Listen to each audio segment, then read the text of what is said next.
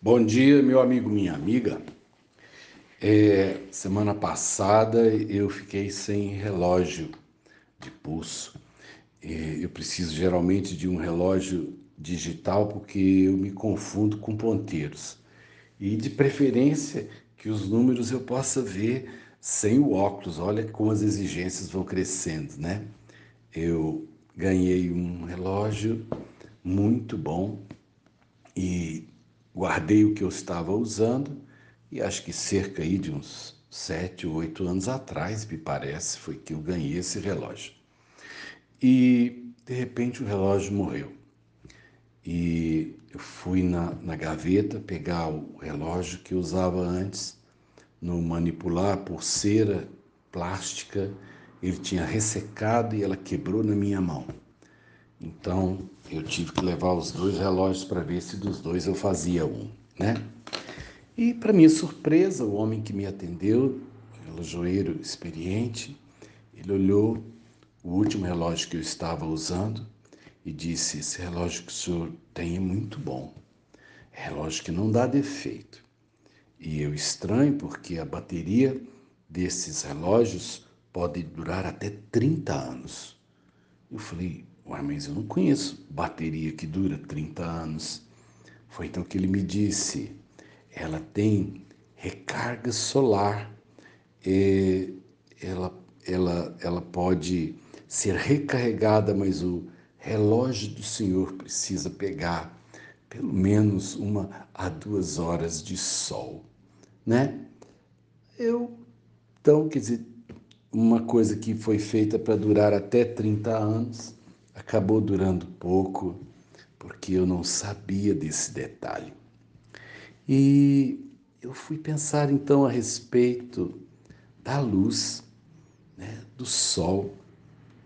É, toda a vida na Terra se alimenta do sol, tanto do calor quanto da luz. os dois fatores é que são assimilados né, por um conjunto de seres que Deus criou, a gente chama de produtores, que começam muitas vezes nas algas, né, passam pelas plantas, elas conseguem pegar o, o ar, né, o gás carbônico e, e, e o vapor da água, juntar com alguns minerais do solo e eles pegam a energia do sol, da luz e guarda isso em moléculas de açúcar. Aí começa toda a cadeia alimentar. Então, quando você né, come um doce, é, é, a, a, energia daquele doce a, a, tem origem no, na luz e no calor do sol, que passou do sol para a cana, a cana é, passou para a, a, o açúcar cristal e, e outras coisas. Né? Quando você come uma folha de couve, como é que a couve construiu a sua folha? Ela faz o mesmo processo. Ela pega a luz e o calor do sol, pega o gás carbônico do ar com a água e a junta para fazer o açúcar. Aí ela junta um açúcar no outro e faz a celulose. E a celulose, com as outras coisas que ela vai guardando no meio dessa estrutura, que é o que a gente come. Aí o boi come o capim, que foi produziu a sua folha também do mesmo processo. Aí quando você come a carne do boi, parte da luz, parte do calor que estava originalmente lá no capim, é, entra no seu corpo, né?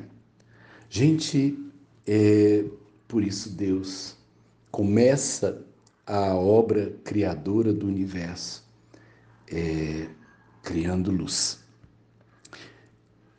A Bíblia diz isso que né, no princípio, quando Deus criou, a terra não tinha nem forma, nem conteúdo, eram trevas. E o versículo 3 da Bíblia, o terceiro versículo diz: haja luz e houve luz.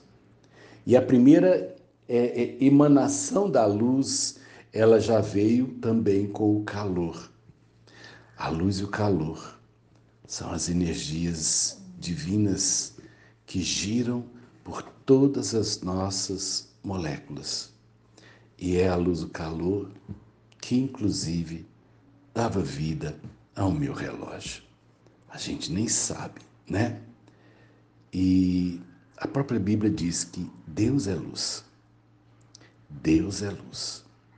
E eu preciso é, dessa presença de Deus para que a minha vida não apenas tenha uma durabilidade com 70, com 80, com 90 anos, mas em Deus. Essa vida que vem na forma da Sua presença estende a minha vida para toda a eternidade. Bom saber, né? Deus é luz. Exponha-se à luz. E senão a gente descarrega.